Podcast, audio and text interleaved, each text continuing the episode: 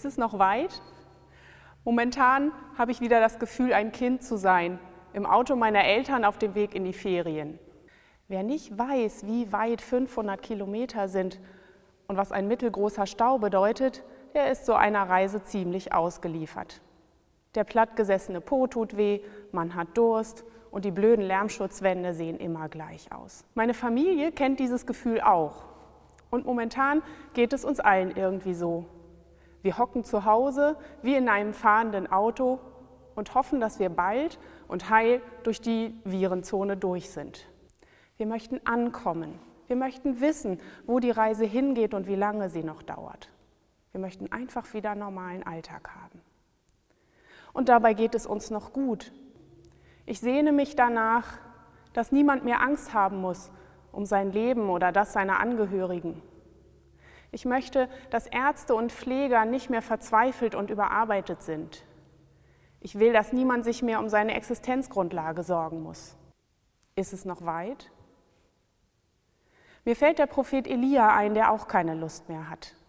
Er hat gekämpft gegen Lügen, gegen falsche Versprechungen und Verfolgung. Alle seine Kräfte hat er eingesetzt, aber als es lebensbedrohlich wird, zieht er sich in die Einsamkeit zurück. Er will nur noch schlafen, bis alles vorbei ist.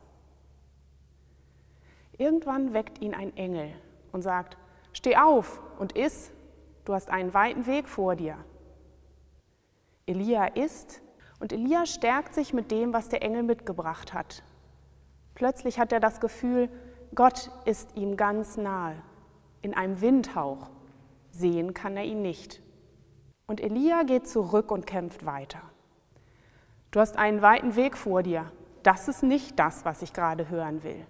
Ich will hören, dass wir bald da sind. Ich will Licht am Ende des Tunnels. Stattdessen gibt es eine Pause auf dem Rastplatz, etwas zu essen und eine luftige Umarmung. Steh auf und iss. Immerhin, damit kann ich was anfangen. Ich werde also weiter morgens aufstehen und meine Arbeit tun und üben, mich denen nahe zu fühlen, die ich nicht sehen oder umarmen kann.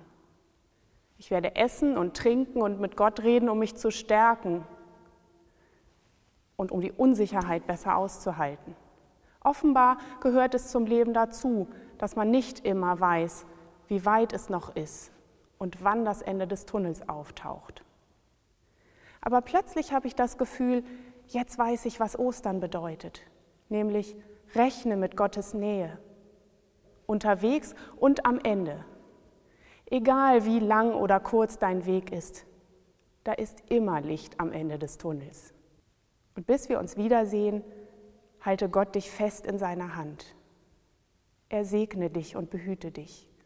Er lasse sein Angesicht leuchten über dir und sei dir gnädig. Er erhebe sein Angesicht auf dich und gebe dir Frieden.